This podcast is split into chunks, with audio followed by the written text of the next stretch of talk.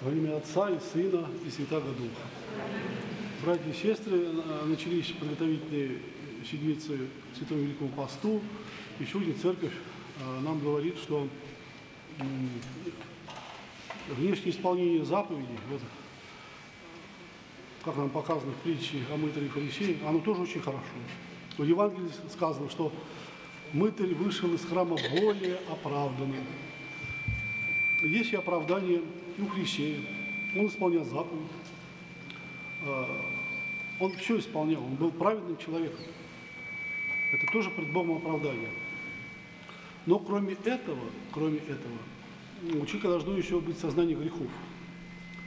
А, Глубокое сознание грехов, вот что нужно пред Богом. Это самое главное делание, к которому должен э, прийти человек.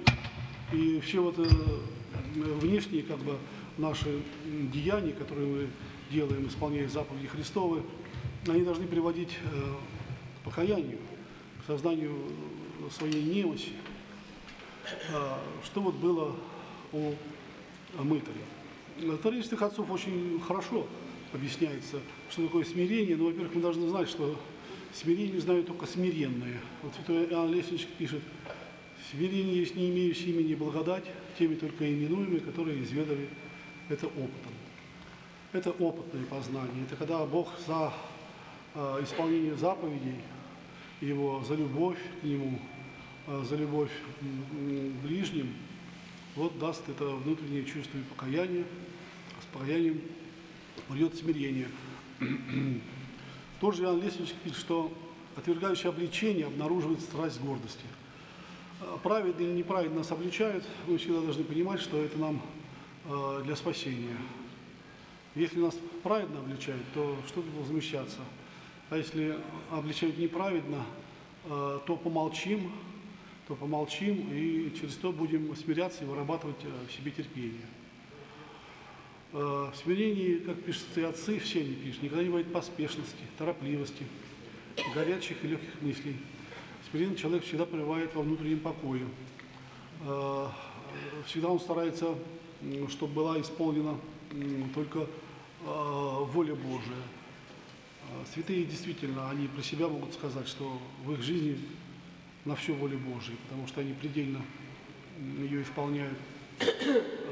Нам бы с вами, нам бы с вами хотя бы стать такими, как был фарисей, потому что он все исполнял. Он исполнял все заповеди, он исполнял закон, он посещал храм, он постился. А, Вот он все делал. А вот за это делание Бог дает свою благодать. Человек спасается благодатью. Сколько бы человек не, дел- не- не- делал добрых дел, если Бог, они не меняют природу человека. Природу человека меняет Бог. Когда он видит, что человек стучит, толкается, просит обновления своей души, просит избавления страстей, тогда он посылает а, свою божественную помощь, и человек избавляется от грехов, и человек получает а, знание и смирение а, и покаяние.